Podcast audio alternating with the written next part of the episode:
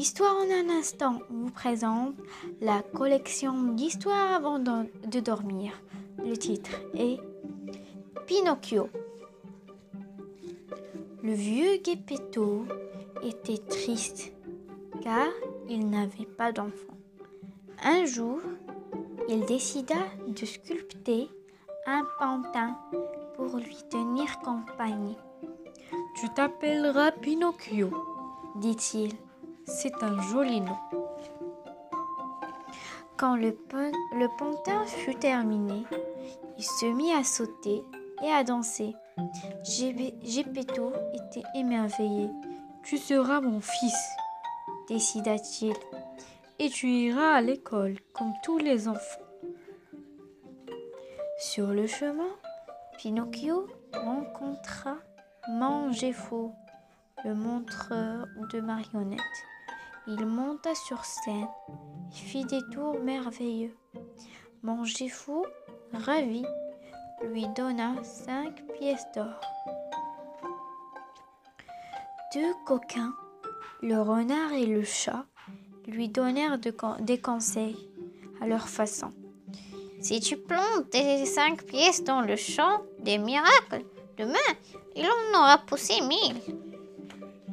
Pinocchio pailla un bon repas aux deux compères et les suivit dans le champ des miracles. Il enterra son trésor, puis il s'endormit. Au matin, l'or n'avait pas poussé. Il avait disparu avec le renard et le chat. Pinocchio retourna chez lui, très déçu. Une dame aux cheveux bleus l'appela. Ton papa a cru que tu t'étais enfui. Il est parti te chercher. La dame était une fée. Où es-tu allé demanda-t-elle. Pour ne pas se faire gronder, Pinocchio mentit. Soudain, son nez se mit à pousser. Dis la vérité, s'exclama la fée, et tu retrouveras ton petit nez. Pinocchio obéit. Pinocchio promit à la fée d'aller sagement à l'école. Hélas, encore une fois, il désobéit. Il suivit un étrange cocher qui emmenait les enfants au fabuleux pays des jouets. Mais dès qu'ils furent là-bas, des oreilles bizarres se mirent à pousser sur leur tête. Fini les glaces et les bonbons. Transformés en un an de cirque, Pinocchio travaillait du matin au soir. Un jour, il se cassa une patte.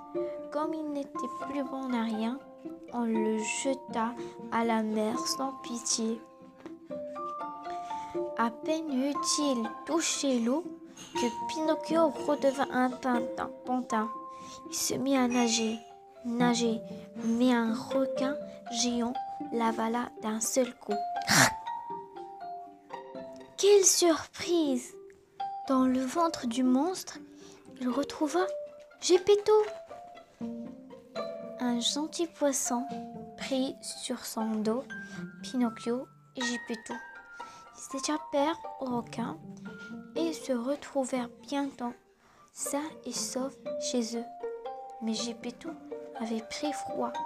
Pinocchio le soigna jour et nuit. La fée bleue surgit un beau matin. Tu es devenu sage et bon, dit-elle à Pinocchio.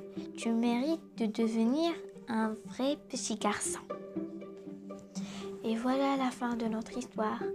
À bientôt. On se retrouve dans un autre épisode.